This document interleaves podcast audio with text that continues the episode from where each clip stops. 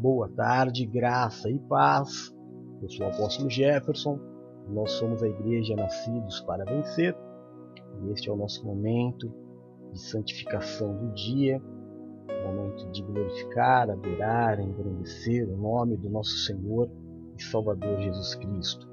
Momento em que as primeiras 12 horas do dia se cumprem no primeiro período apostólico já é um motivo para agradecermos. Né?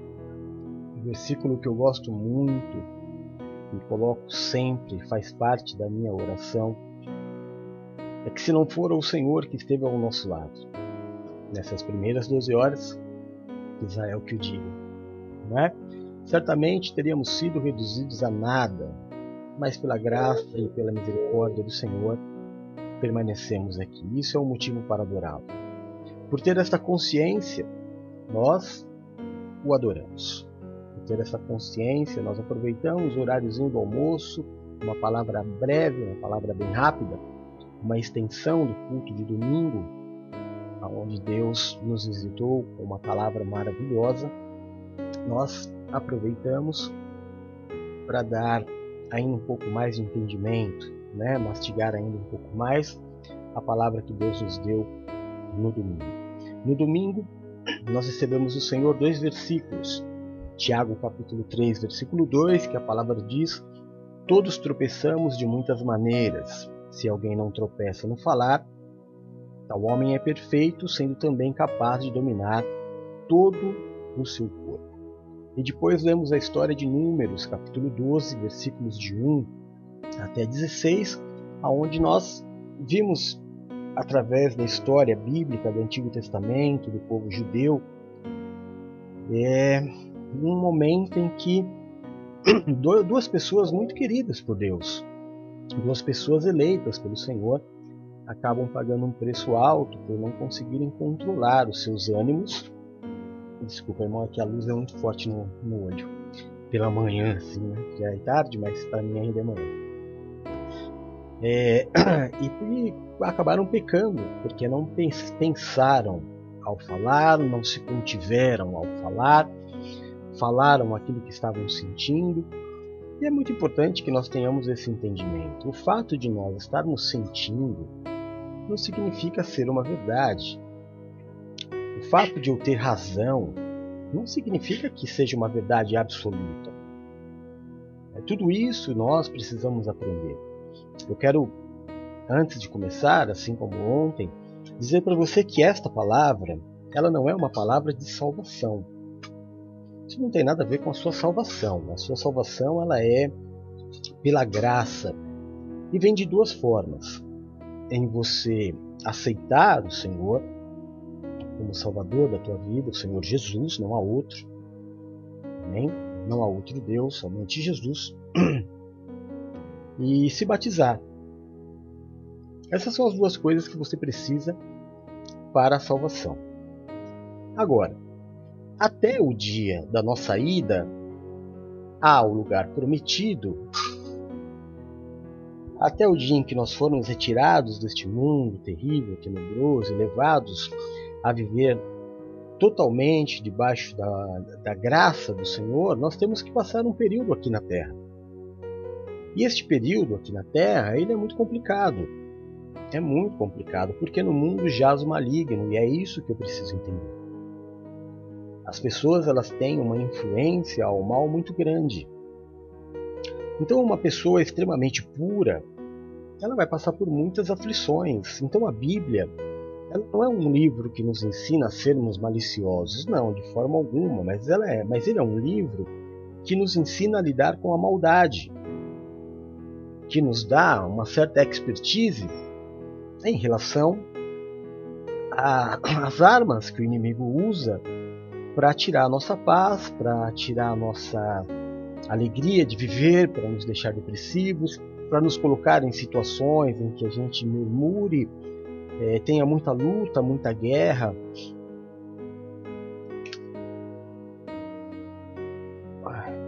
E para tudo isso, nós precisamos ler a Bíblia. Né? E certamente, certamente é que meu filho fez cocô, eu estava dando um toque aqui para a Valéria. é o momento do, do, do banheiro dele. Então, como eu estava dizendo, irmão, não é uma palavra para sua salvação, é uma palavra para que você viva bem, viva feliz.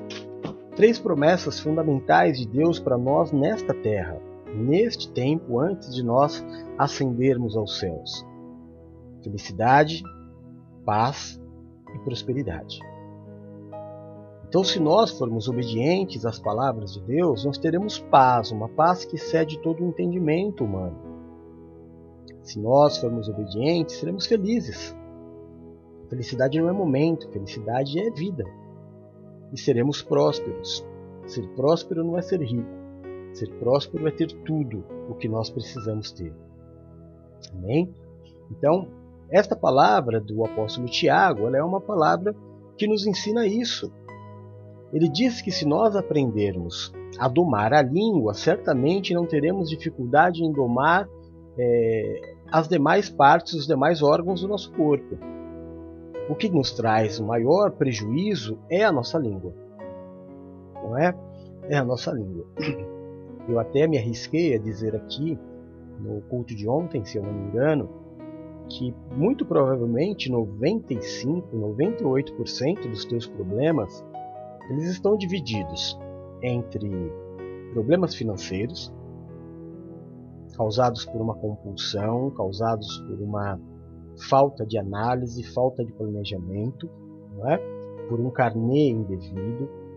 A gente tem hoje um culto muito importante que nos ensina a falar, a lidar com a nossa vida é, financeira, porque existem coisas, irmãos, que nós não podemos errar mais, não é? Existem coisas na vida que a gente já aprendeu e a gente não pode errar. Uma das coisas que a gente aprende quando nós chegamos, por exemplo, aos 30 anos de idade, aos 30 anos, Jesus morreu aos 33, começou o ministério aos 30. Então não é à toa. É claro que tem o número 3 aí no meio, né? E toda a reverência ao Pai, ao Filho ao Espírito Santo. Nós temos toda essa reverência ao número 3, a gente entende o que é o 3 na Bíblia. Mas Jesus começar o seu ministério aos 30 anos também é para nós uma dica de que 30 anos talvez seja a época mais produtiva de um ser humano. A melhor oferta que Deus poderia entregar era Jesus na melhor época da sua vida. Não é? Então, eu acredito que quando nós chegamos aos 30 anos e daí para frente, nós vamos criando uma, uma maturidade que a gente aprende, por exemplo, o país que nós vivemos. Né? Essa maturidade me faz não entrar em brigas tolas. Né? É, por exemplo, eu, eu, não, eu não vou, como na, na eleição passada, que foi uma verdadeira. É, foi um vexame, né, irmão? O maior. Como é que eu vou te falar assim? É, foi uma. A maior prova de imaturidade do povo foi as eleições presidenciais do ano passado. As pessoas brigando uma com as outras, aliás, se estende até hoje. O país nunca mais vai ser o mesmo, né? Que se dividiu um povo do PT e o, o resto do país, é, e todo mundo acreditando num, em políticos. Um acreditando no Lula, outro acreditando no Bolsonaro. Na verdade, irmão, qualquer um dos dois que assumisse passaria pelos mesmos problemas que, que, por exemplo, o presidente está passando agora. Né? Porque aqueles que apoiam vai, vão defender cegamente, cegamente tudo o que ele faz, e aqueles que são contra, mesmo que ele faça coisa boa, vai criticar. Então, não importa quem ganhe. O problema está na educação do povo, na imaturidade de achar que um homem pode resolver as suas situações. A outra coisa que a gente aprende é que, devido a essa política, nós temos um problema financeiro.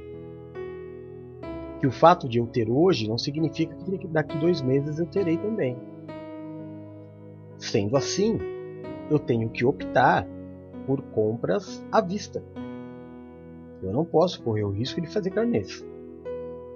Fazer carnê num país é, em crise, num país instável como o meu, é, é, uma, é, uma, é um assinado de imaturidade. Né? você compra, por exemplo, uma televisão em 10 vezes, você está sendo muito imaturo. Você compra um celular em 10 vezes, você compra um aparelho de som em 10 vezes, você está sendo imaturo. Financiamento é para outras coisas. Financiamento é para realização de sonhos, por exemplo. Não é? Compra de um carro, compra de uma casa. Aí a gente toca no assunto financiamento, ainda assim com muito planejamento. É, maturidade. Então, 95% dos meus problemas eles vêm daí, da minha maturidade ao falar e ao lidar com os meus com a minha vida financeira. Os outros 5% são problemas que acontecem, saúde, não é? é? coisas assim até inexplicáveis que a gente nem sabe como acontece, mas é a grande minoria. Se você tirar da tua vida os problemas financeiros que você arrumou e que tiram a tua paz, né? Porque o brasileiro ele é indisciplinado, muito indisciplinado. Não gosta de ser cobrado, não gosta de ser corrigido. Eu estava vendo um vídeo agora de um aluno, criança, deve ter o quê? 9, 10 anos, desacatando a professora. E não são aqueles vídeos antigos, não, é vídeo recente. Porque a educação vem de casa. Né? Então, é, é, é muito complicado. É muito, muito, muito complicado. É, se você tirar esses problemas, você vai ver que a sua vida ela é maravilhosa. Nós arrumamos os problemas. Chega a cartinha de, co de cobrança, vem aquele camarada que, que a gente está devendo, né? E tudo isso tira muito a nossa paz, muito a nossa paz.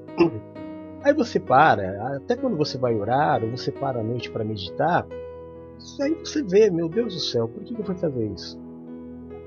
Não precisava. Né? Eu, eu não quero parar muito, porque eu tenho muita história bíblica para contar, mas preste muita atenção se não é assim que acontece. Você quer muito, muito, muito, muito um celular, então você faz qualquer coisa para tê-lo. Aí você vai lá e faz um financiamento de 10, 12 vezes. Com 3 meses que você tem o celular, ele já não é tão importante para você. Nos três primeiros meses você paga muito bem as parcelas. Muito bem. É... Depois que ele perde um pouco a graça, já não é tão importante, porque uma coisa é quando eu não tenho, a outra coisa é depois que eu tenho. São valores bem diferentes né, na nossa cabeça. Aí essa parcela começa a pesar na minha vida. Aí para eu pagar, ai meu Deus, é uma luta, é um monte de coisa. Então pense muito bem. Tinha uma música que alguém cantava que era assim, né? Pare para pensar, pense muito bem, não é assim? É isso que nós vamos falar hoje. Nós vamos falar hoje sobre é... o homem que controla a sua boca, ele é perfeito. O terceiro, a terceira dica é pense três vezes pelo menos, pelo menos, antes de falar. Provérbios 25, versículo 28, a palavra base desse, desse tópico foi: Como a cidade derrubada sem muro, assim é o homem que não pode conter o seu ímpeto. O que significa uma cidade é, com um muro derrubado? Antigamente, no Antigo Testamento, quando Provérbios foi escrito, as cidades elas tinham uma muralha em volta dela. Você deve conhecer a história da, da, da, de Jericó, que as muralhas vieram abaixo. Deve conhecer também a história de, Neemias, que se levantou para ir até é, Jerusalém reconstruir os muros. Os muros eram a, a proteção, eles faziam a proteção da cidade, impediam que animais selvagens entrassem, não é? que inimigos entrassem, que salteadores entrassem. O muro era a segurança. É, não tendo o muro, a cidade ficava à mercê. Não tendo muro, a cidade ficava aberta para qualquer tipo de problema. Desde pequenos problemas, como por exemplo a entrada de insetos, como grandes problemas, a entrada de saqueadores, assaltantes. Salomão está dizendo aqui que um homem que não controla sua boca, ele abre portas para que problemas entrem na sua vida. Você entendeu? É um versículo curto, eu posso ler de novo. Como uma cidade com os muros derrubados, assim é o homem que não pode conter o seu ímpeto. Então, das duas coisas, o ímpeto de adquirir coisas sem poder, obviamente, né? E o ímpeto de abrir a boca para falar o que não deve ser dito. Quando eu dava palestras sobre PNL, eu sempre falava uma coisa. E, vou dizer para você aqui outra vez. Muitas vezes nós dizemos assim: Nossa, falei sem pensar. Impossível. É impossível falar sem pensar. É, o que nos faltou foi ponderar, pesar prós e contras, ser estrategista, imaginar o efeito que isso poderia causar. Foi isso que nós não fizemos. Mas é impossível falar sem pensar, porque eu só falo o que está na minha cabeça. Aliás, a, a, a, Bíblia diz que a boca fala que o coração está cheio. Né? Então não houve uma análise. Eu fui movido por hormônios, eu fui movido pela emoção, aí eu peguei e falei e acabou. Ontem eu disse sobre a religião. Né? Acontece muito em templos religiosos de você estar lá e o líder religioso falar: levanta sua mão e faz o seguinte voto. Peraí, como é que eu, eu vou levantar minha mão e fazer um voto que eu não sei do que se trata? Uma vez que eu fiz o voto, é para sempre. A gente vai falar disso, não hoje, né? Mais para frente. Então eu tenho que ter muita segurança, pensar muito bem. Isso é tão importante, irmão, que quando Zacarias, é, a gente não vai ler o texto porque nós já lemos, e é um texto que a gente fala muito aqui nos cultos do meio-dia, que é, quando o anjo visita a Zacarias e diz para ele que ele vai ser pai de João Batista, o anjo percebe que ele fica um pouco eufórico demais, né? meio que incrédulo, um misto de sentimentos e aquilo foi perigoso.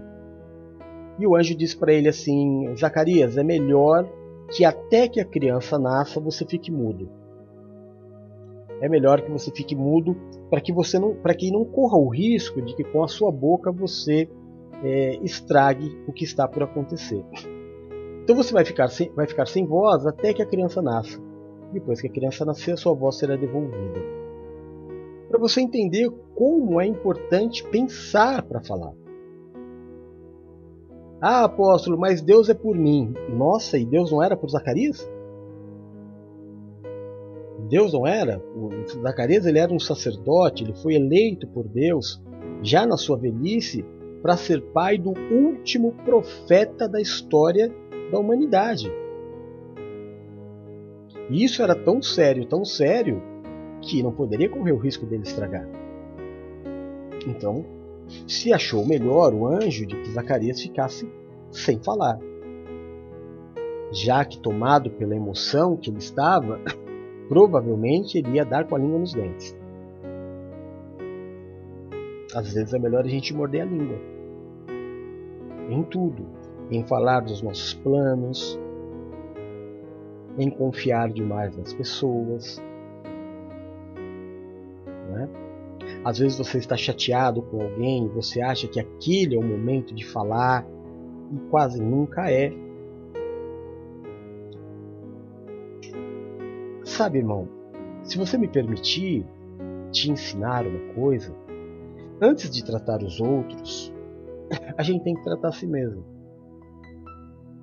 Por uma passagem bíblica que diz que é mais fácil eu enxergar um cisco no olho do meu irmão do que uma trave nos meus olhos. Não é? Isso é verdade. Porque a nossa visão é externa, totalmente externa. Para que eu enxergue o meu interior, eu preciso fazer um esforço, eu preciso parar, meditar, ter um tempo para mim. Mas é mais fácil analisar a vida do outro.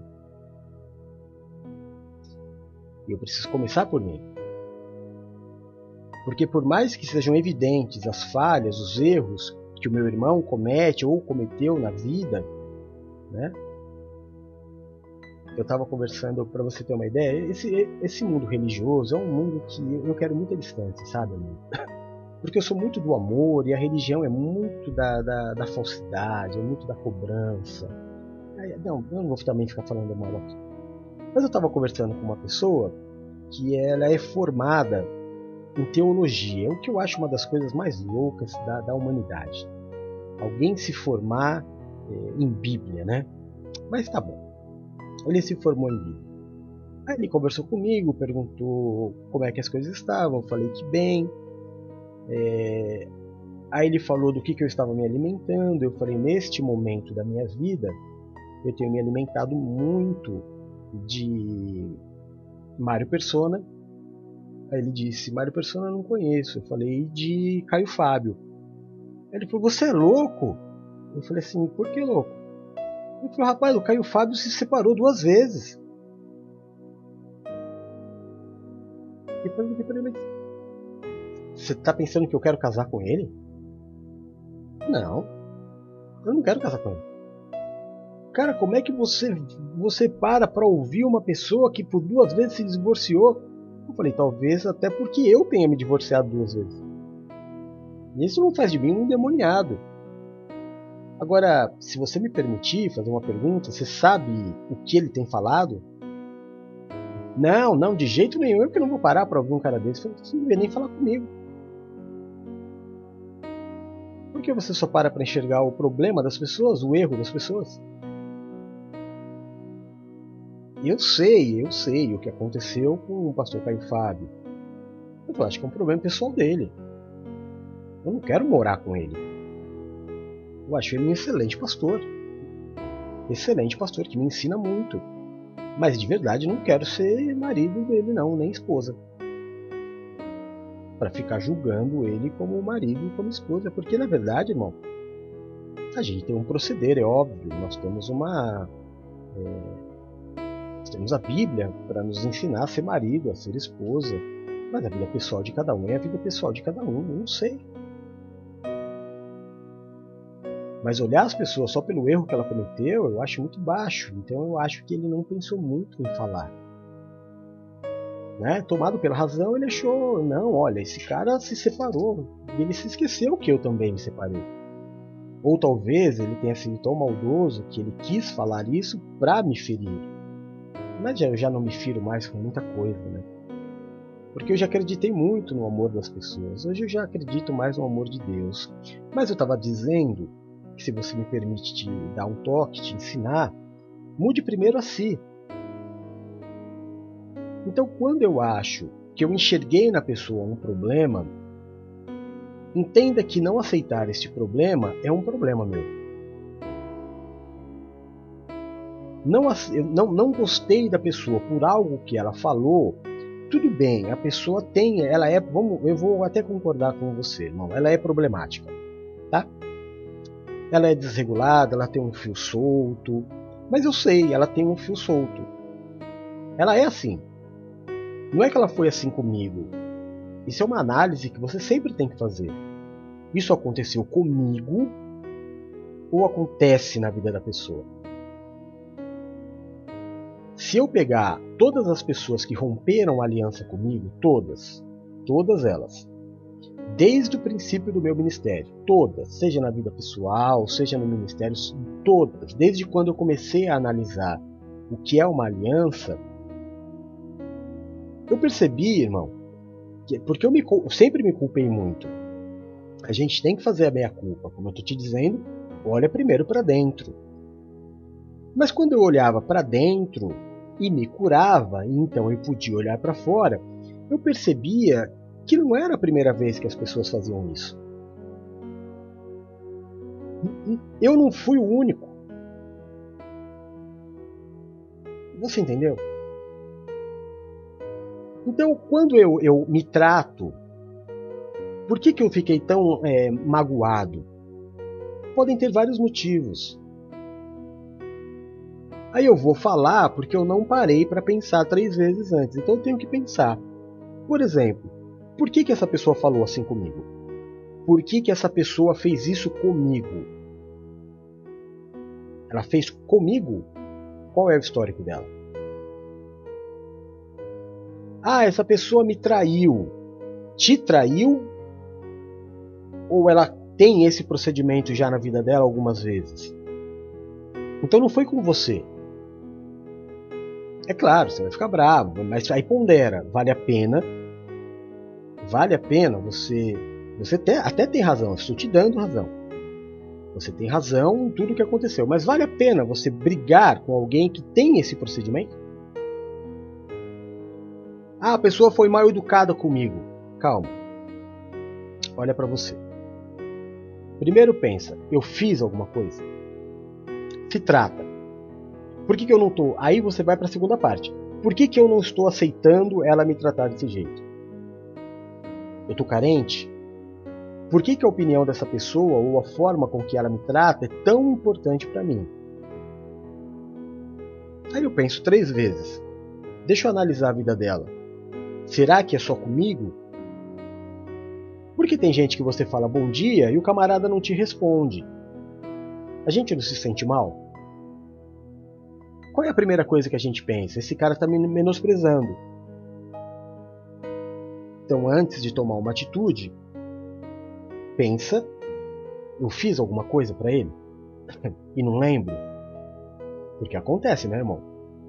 Às vezes aconteceu uma discussão, às vezes aconteceu um problema, às vezes eu fiz alguma coisa que ele não gostou e para mim passou desapercebido, porém para ele marcou.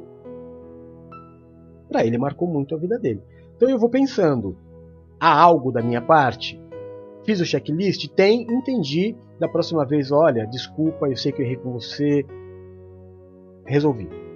Não tenho? Qual é a segunda? Deixa eu analisar a vida dele. Ele não fala bom dia para mim ou ele não fala para ninguém? Ele é arrogante comigo porque ele me menospreza ou ele menospreza o mundo? E se ele menospreza o mundo, vale a pena, irmão? Eu me estressar com um ser assim? Não. Então, às vezes você diz assim: ah, mas eu preciso falar. Não, irmão, nem sempre você precisa falar. Porque às vezes tudo que uma pessoa quer é atenção mesmo. Ela quer ser notada, ela quer é, ter sido importante na vida de alguém. Tem uma esposa de um presidente, deixa eu me lembrar aqui. Não sei se é o Churchill, era aquele presidente maravilhoso dos Estados Unidos que ia para a guerra, né? É, ele é um exemplo de presidente, se eu não me engano, desculpa se eu estiver falando bobagem, mas acho que é isso mesmo, né? Churchill acho que foi o presidente que quando tinha guerra, ele ia para a guerra. Eu acho que foi Jefferson, não é porque se fosse Jefferson por causa do meu nome eu lembraria. Eu vou lembrar o nome dele. É, tá, tá na ponta da língua. Mas eu sei que quando ele chegava em casa, muitas vezes a mulher dele arrumava uma briga. A mulher dele arrumava uma, uma sabe, a confusão do nada, de gritaria, de, de, de, e tirava a paz dele. E depois, claro, né, isso aconteceu muitas vezes e ela foi, pra, foi ser tratada por um psicólogo. E o psicólogo detectou e falou para o presidente que ela tinha tanto medo de perdê-lo que ela fazia as brigas, ela, ela arrumava a confusão para de alguma forma marcar a vida daquele homem. Eu faço parte, eu tiro a paz dele. É, eu, eu faço sempre. Você entendeu a loucura? E a gente tá falando outro escalão, hein? Do homem mais poderoso do mundo. Não é desse presidente agora, não, nem do. É bem antigo, meu irmão. Eu vou falar o nome, eu vou lembrar. Há de lembrar. Se eu não lembrar agora, eu vou colocar no, no grupo depois. Então pensa três vezes antes de falar. Pensa três vezes. A primeira. Olha para dentro de você. A segunda é só com você. E a terceira, analisa. Se eu falar, o que isso vai gerar na minha vida? Olha Ananias e Safira. Jesus morreu, as, as igrejas começaram a ser montadas, né? A primeira igreja, irmão, onde todos os apóstolos se juntaram, vamos fazer igreja, vamos fazer igreja. O que, que aconteceu? As pessoas amavam tanto a igreja, a igreja não tinha prédio, a igreja era a igreja. A igreja é o que é, eu e você. Juntos, quando a gente se junta, é a igreja. Mas aí pessoal se juntou e tinha rico, tinha mais ou menos, tinha pobre. Só que aí o amor era tão grande, era fa tão família, sabe, era tão NPV a coisa, que aquele que tinha muito, como Barnabé, por exemplo, Barnabé era um homem rico. Ele tinha um campo que valia muito dinheiro. Ele foi vender o campo, pegou todo o dinheiro, chegou nos apóstolos e falou: "Está aqui". E os apóstolos dividiam e de igual modo para todos. É, é o que a gente tenta ser. É o que a gente tenta ser. A gente teve uma vez na vida uma grande oferta no ministério. A gente pagou as dívidas, né? todas as dívidas que tinha, o que sobrou a gente dividiu entre todas as famílias da igreja. Porque a gente tenta ser igreja primitiva, a gente tenta ser igreja. né? Barnabé teve esse procedimento, não só Barnabé, todos. Aquele, a, todo, a palavra diz que todo mundo colocava os pés dos apóstolos para que todos tivessem igualdade, era uma família. Era muito NPV. Era muito o que a gente tenta ser, sabe? Um ajuda o outro, um impulsiona o outro, um torcer pelo crescimento do outro. É assim que nós somos. Mas aí veio um casal, Ananias e Safira, que poderia ter agido como Barnabé, porque eles também tinham muitas posses. Só que eles resolveram falar. Eles não foram fazer, eles resolveram por algum motivo é, falar para os apóstolos: olha, nós vamos fazer isso, nós vamos vender o nosso campo e nós vamos entregar. Gerou-se uma expectativa. A partir daquele momento, os apóstolos passaram a contar com aquele valor para tudo para pagar as contas, para dividir entre as pessoas, para tudo. Só que eles foram e venderam o campo. Só que eles também nunca tinham tido na mão tanto dinheiro, e quando eles viram aquele dinheiro, os dois conversaram e falaram assim: não vamos entregar tudo, vamos pegar uma parte e vamos entregar a outra parte, que é muito. Mas vamos guardar uma parte para nós. Só que eles foram falar para os apóstolos que eles iam dar tudo. E na hora de dar, a ambição falou mais alto. Eles seguraram uma parte e deram outra parte. Aí entra um monte de coisa, né? Mentira, quebra de voto. E aí, quando Ananias vai até os apóstolos, o Espírito Santo de Deus diz: Por que você mentiu? E olha a colocação que o Espírito Santo fala. Se você tivesse ficado quieto, vendido o teu campo, o dinheiro não era todo teu? Por que, que você foi falar? Por que, que você foi falar? Por que, que você foi prometer para os apóstolos: conta com esse dinheiro que eu vou vender e vou dar para vocês? E você resolveu não dar? Você não mentiu para homens, mentiu para Deus, o Espírito falou. E aí ele morreu. Passou um pouquinho de tempo, vem a mulher dele, Safira, e o espírito fala a mesma coisa para ela e fala: ó, aqueles homens estão levando o, seu, o corpo do teu marido e vão levar o seu também. E ela também morre. Por quê? Porque não pensou três vezes antes de falar.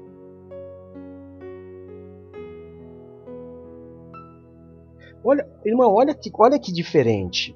Olha, olha como é diferente. Eu vou falar, até porque ela não está aqui. Eu não vou encher a bola dela, né? Eu fiz aniversário dia 22.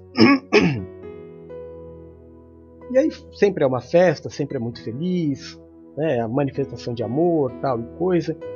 Mas a pessoa que, que me acompanha há mais tempo, é, há 20 anos, desde a época de Igreja Renascer, né? ela, ela esteve comigo em Guarulhos, depois eu fui para Tatuapé, ela foi para Tatuapé comigo, e nas outras igrejas, igrejas menores eu a levava comigo. A gente tinha uma parceria, eu e a Elvira tínhamos uma parceria. São 20 anos que a gente está junto. E ela tinha a vontade, um desejo no coração de me dar um presente. Só que o que ela fez? Ao invés dela chegar para mim e falar assim: Olha, apóstolo, pode esperar aí na tua casa que eu vou te mandar uma cadeira. E aquilo ia gerar em mim uma super expectativa. E eu, ai, chega, chega, chega. Ela ficou quietinha. Ela não falou nada. De repente chegou o, o, o correio com uma caixa, eu não sei nem quem é, não tinha nome, não tinha nada.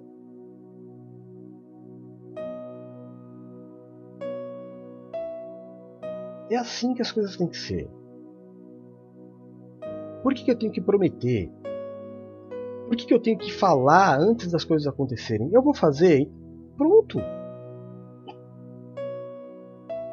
Por que, eu tenho que falar é, dos meus planos para os outros? Por que, que eu tenho que falar que eu sou dizimista? Por que, que eu tenho que falar que, eu, que Deus colocou no meu coração o desejo de fazer uma oferta? Por que, que, que, que eu tenho que falar, como acontece, graças a Deus, todos os meses? Alguém fala: Olha, apóstolo, esse dinheiro aqui, como o Adriano fez muitas vezes. Ele não gosta que eu falo, mas eu vou falar. Mas muitas vezes que ele me, chama e fala: Olha, apóstolo, estou dando uma lata de leite para o nenê. E faz. Aliás, ele não fala estou fazendo, ele fala eu fiz. Dei uma lata de leite pro nenê, aí eu vou olhar, ele deu mesmo. Mas não é uma obrigação, não é algo que ele prometeu, olha, eu vou fazer todo mês. Não, ele fez porque quis fazer. Mas a gente não, aí a gente usa é, a nossa boca para fazer o que não precisa. Então, seja para brigar, seja para discutir, faça essa análise que eu estou te dizendo. Faça isso, irmão. É, é, pensar três vezes? Então vamos lá. Para a gente né, ir se encaminhando para o final. É para pensar três vezes antes de falar? O que, que eu tenho que pensar três vezes? Primeiro eu olho para mim. É, se eu estou engasgado com alguma coisa, porque algo de ruim aconteceu. Então eu vou olhar para mim. Qual é a minha culpa nisso? Quando estou olhando para mim, eu também me pergunto por que que isso está fazendo tanto mal para mim? É carência? É descontrole? Porque desculpa, irmão, você vai me, me desculpar, mas a verdade é que você vai encontrar muito mais pessoas antipáticas, arrogantes, maldosas na rua do que gente legal. A verdade é que no teu trabalho você vai ter mais pessoas tendo você como um empecilho de crescimento do que como parceiro de trabalho. É o mundo que a gente vive. Por isso, quando você encontra alguém que te ama de verdade, se apega a ela. Faça aliados. Porque pessoas contra tem um monte. Essa é a verdade do mundo. Então por que? Por que, que eu tenho que eu vou, eu vou me importar tanto se o desejo dessa pessoa era realmente me ferir? Eu estou sendo fraco, muito pouco estrategista. Aí a segunda coisa que eu penso, depois que eu olhei tudo em mim, Aí que eu olhei tudo em mim, aí eu vou olhar o outro. O que, que ele fez? Ele foi sem educação comigo? Mas espera, é comigo? Ou é com todos? Ele foi agressivo. Peraí, mas foi agressivo comigo ou é com todos? Ele me traiu. Peraí, me traiu ou tem um histórico de traição? Me abandonou. Peraí, te abandonou ou tem um histórico de, de, de abandono? É desertor. Sabe o que é desertor? Desertor é o pior pecado que se comete. Né? Desertor é o camarada que está na, na guerra e ele foge do exército. Larga os amigos na guerra e procura o que é melhor para ele. Ele vai se refugiar. A gente também conhece muito esse tipo de gente. Mas é só com você? Ou ele tem o costume de fugir dos problemas e jogar nos colos dos outros? Pensa. Se é com todos, irmão, aí vale aquela análise no meio de tudo isso, né? O que, que vai adiantar eu falar com esse cara? O que vai adiantar eu perder noites de sono com esse cara? Eu te convido a uma reflexão. Para agora para pensar em todas as pessoas que te fizeram mal, algum tipo de mal, e veja se foi só com você para para olhar todas as pessoas que te abandonaram e veja se foi só você. E te garanto que se faz mais de um ano, ela já fez isso com outras pessoas também. Porque são pessoas frágeis, imaturas. Não é com você. E aí, o terceiro ponto que eu tenho que pensar: de, tá bom, se eu abrir a minha boca e falar, o que isso vai causar? Um problema familiar? uma ruptura familiar, o que isso vai causar? Vai causar um desemprego? Vai causar uma agressão física, por exemplo? Vai causar um prejuízo financeiro?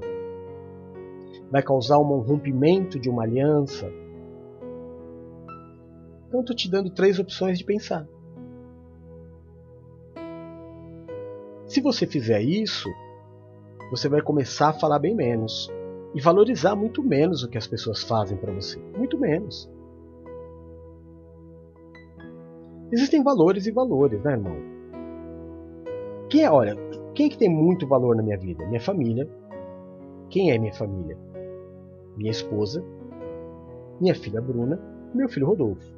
É minha família. Quem é, quem mais tem muita importância na minha vida? Bispa Paula, Bispa Silmara, Bispo Edu, Bispa Nina, Bispa Adriana, Presbítero Luciano.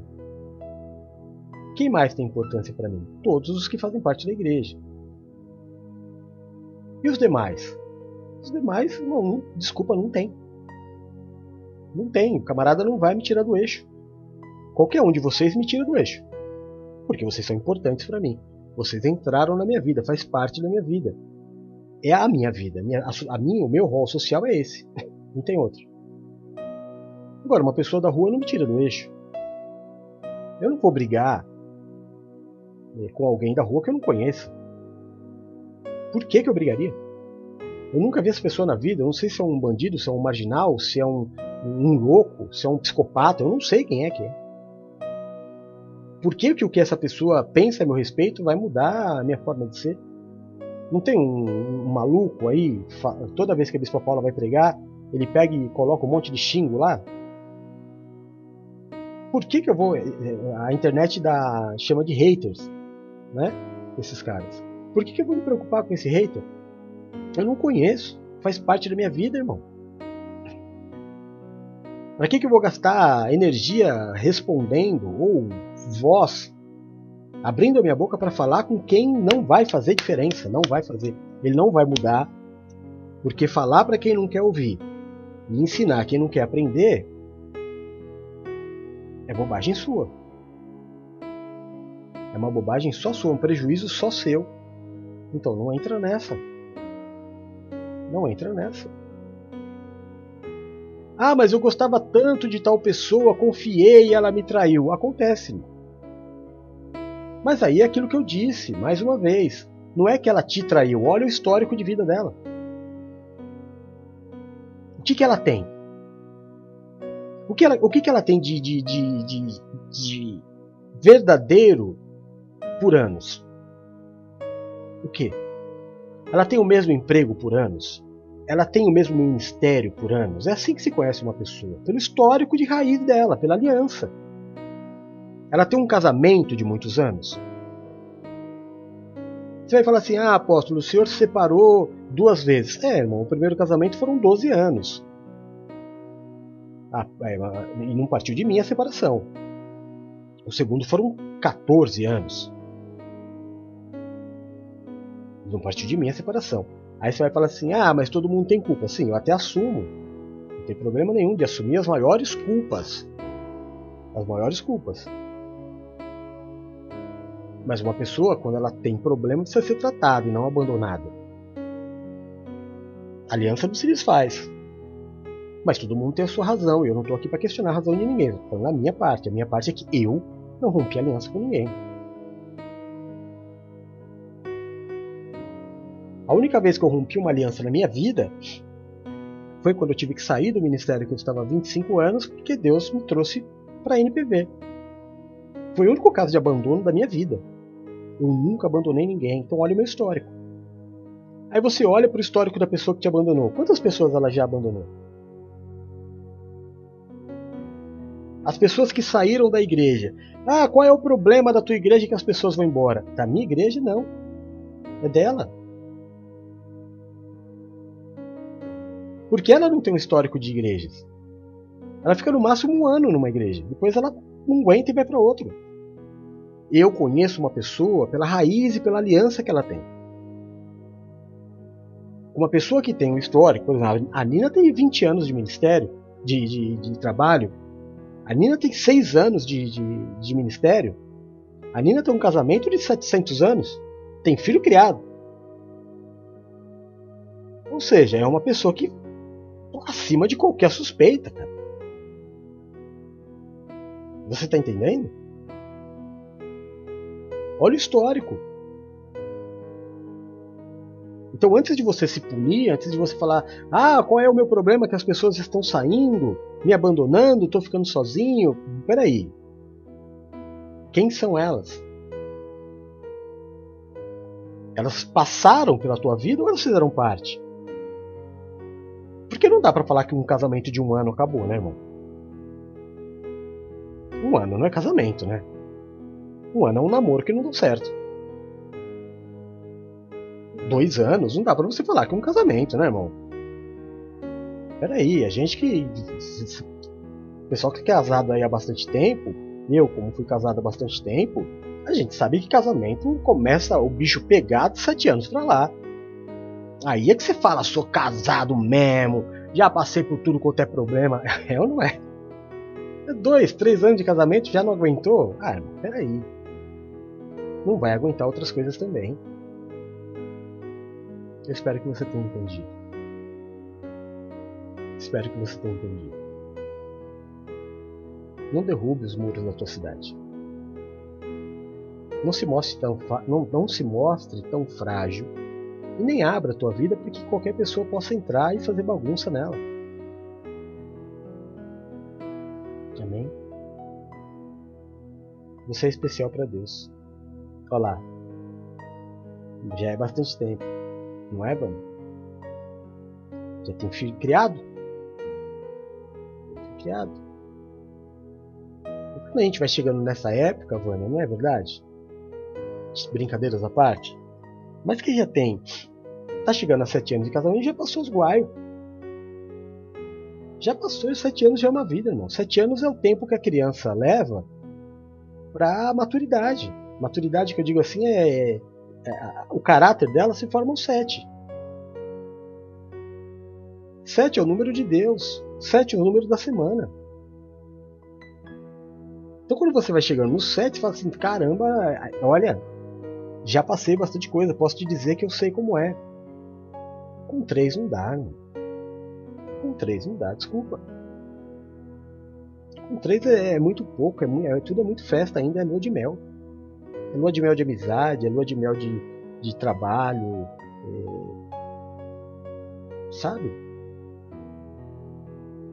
É com o tempo que a gente vai sabendo o que é de verdade mesmo. Pensa bem nisso.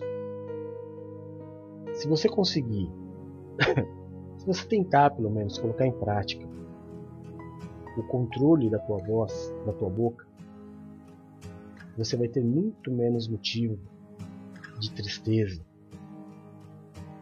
e vai passar a ter muito mais tempo de alegria. Porque abrir a boca na hora errada e de forma errada nos traz muitos problemas. Senhor meu Deus e meu Pai, é no nome do Teu Filho Jesus Cristo, Senhor, que nós nos colocamos como igreja. Fazemos isso para declarar Jesus Cristo como nosso Senhor e nosso Salvador. Fazemos isso também para declarar que o Teu Santo Espírito habita em nós. E que se não for o Senhor que esteve ao nosso lado, quando os homens contra a nossa vida se levantaram, certamente teríamos sido reduzidos a nada. Mas foi pela tua graça, pela tua paz e pela tua misericórdia que nós permanecemos de pé. Por isso, Senhor, neste princípio de tarde, prostrado aos teus pés, nós te pedimos Perdoa os nossos pecados, as nossas falhas, assim como nós perdoamos aqueles que pecaram contra nós. Tira de sobre nós o julgo, a acusação, o peso, a maldição causada pelo pecado e nos habilita a vivermos a Sua vontade que é boa, perfeita e agradável. Que o Senhor seja o grande diferencial nas nossas vidas. Que o Senhor seja o nosso escudo e a nossa fortaleza. O socorro bem presente na hora da nossa angústia caiam mil ao nosso lado, dez mil à nossa direita, mas que nós não sejamos atingidos porque aos teus anjos o Senhor dará ordem ao nosso respeito para nos livrar e nos guardar. Livra-nos, Senhor, daquilo que é mal, livra-nos do que é mortal. Nos permite habitar no esconderijo do Altíssimo à sombra do Onipotente. Nos coloca debaixo das tuas asas e nós estaremos seguros. Livra-nos, Senhor, eu te peço, dos acidentes, das tragédias e das fatalidades. Livra-nos da tristeza, da angústia, do fracasso e da falência. Livra-nos das dores e das enfermidades. Tira, Pai, do nosso caminho o homem violento, sanguinário, sem valores. Afasta de nós a violência deste mundo tenebroso. Nos livra de roubos, de assaltos, de balas perdidas. Nos livra da inveja, da feitiçaria e de toda obra de macumbaria. Que praga alguma chegue até a nossa tenda. E que o Senhor mesmo repreenda toda a vontade do inferno de roubar, de matar e de destruir. Que o Senhor nos dê vida e nos dê vida em abundância. Jesus Cristo, aonde chegar nesta tarde o som da minha voz, a imagem deste culto, eu te peço. Toca, cura, restaura e liberta. Levanta o cansado, o abatido e o prostrado, faz obra de milagres.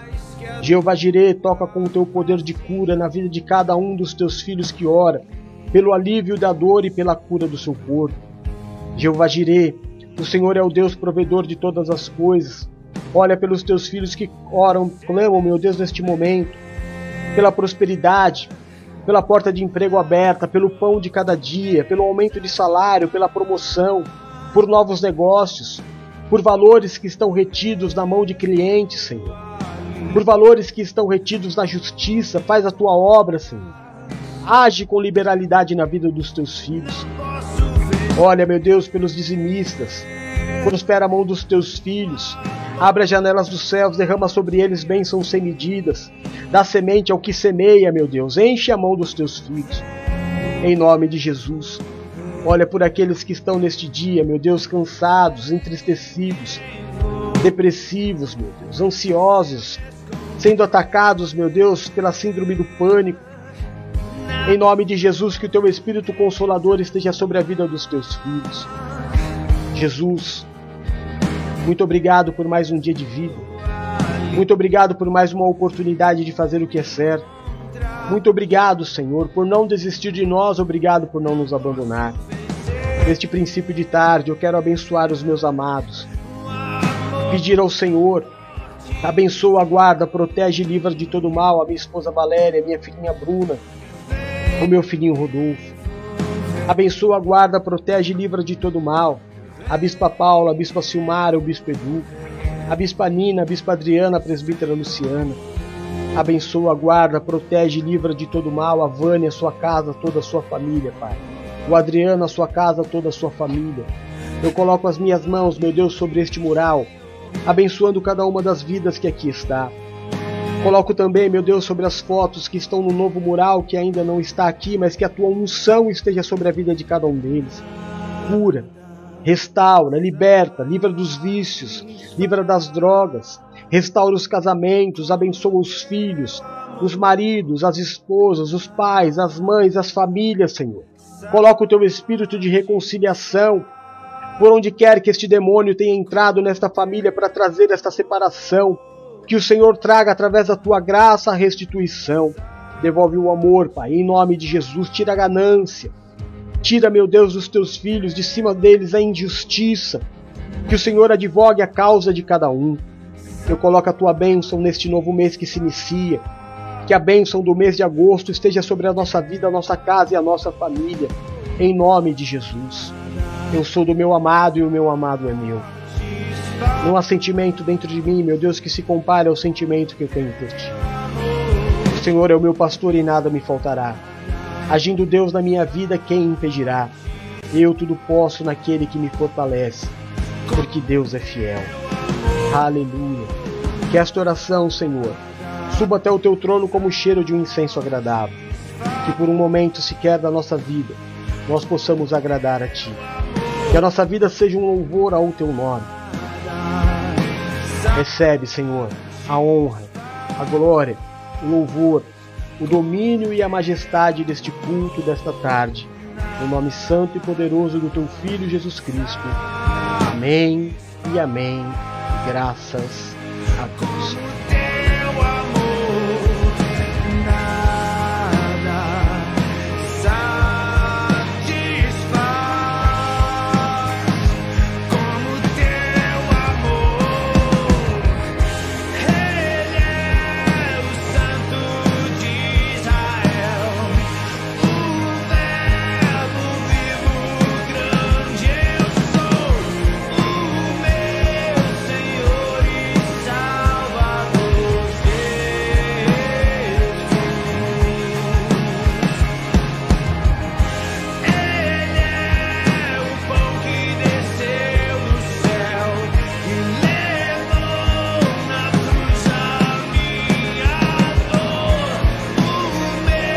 Glória a Deus, glória a Deus. Está aí então a nossa consagração, a nossa adoração ao nome do nosso Senhor e Salvador Jesus Cristo. Que Ele seja louvado sempre, hoje, amanhã, todos os dias da nossa vida. Que a tua tarde, irmão, ah, que a tua tarde seja linda. Que a tua tarde seja repleta de boas notícias. Que a tua tarde seja repleta de suprimento do Senhor. Que seja uma tarde com muitos motivos de você ser feliz. Que você se sinta amado pelo Senhor. Quando eu digo tarde, eu digo as próximas 12 horas. Né? Tua tarde, tua noite. Que seja 12 horas maravilhosas na tua vida. É o que eu te desejo. Amém? Não deixa de orar por mim, não. Eu preciso muito, muito, muito das tuas orações, viu? Eu, a minha casa, a minha família, dependemos muito do teu amor. É o amor que nos move. Fica bem? A enquete? Deixa eu ver como é que ficou a enquete.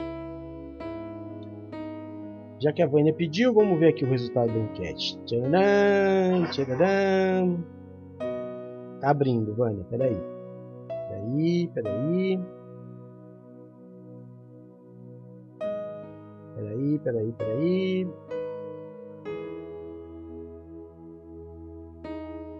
Cadê a enquete?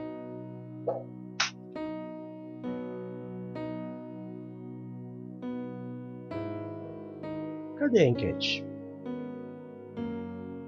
Às vezes ela fica. Ó. Você já se precipitou ao falar? Ela tá aqui, eu tô vendo. Agora, cadê o resultado dessa enquete?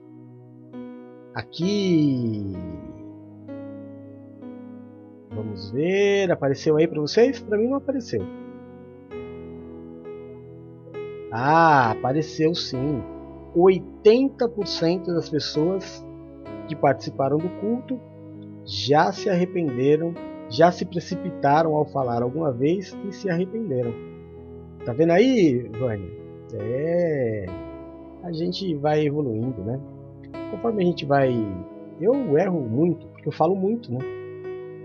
Eu falo demais, então erro muito. Mas vou me controlando, vou melhorando. A gente tem a vida inteira pela frente para evoluir. Por isso que Deus nos deu alguns anos de vida. Amo vocês, fiquem na paz. É, daqui a pouquinho, 4 horas, a Bispa Paula, se ela conseguir restaurar a internet, ela faz. Às 8 horas nós temos hoje Bispa, Bispa Nina e Presbítera Lu Lindas falando sobre vida financeira e profissional.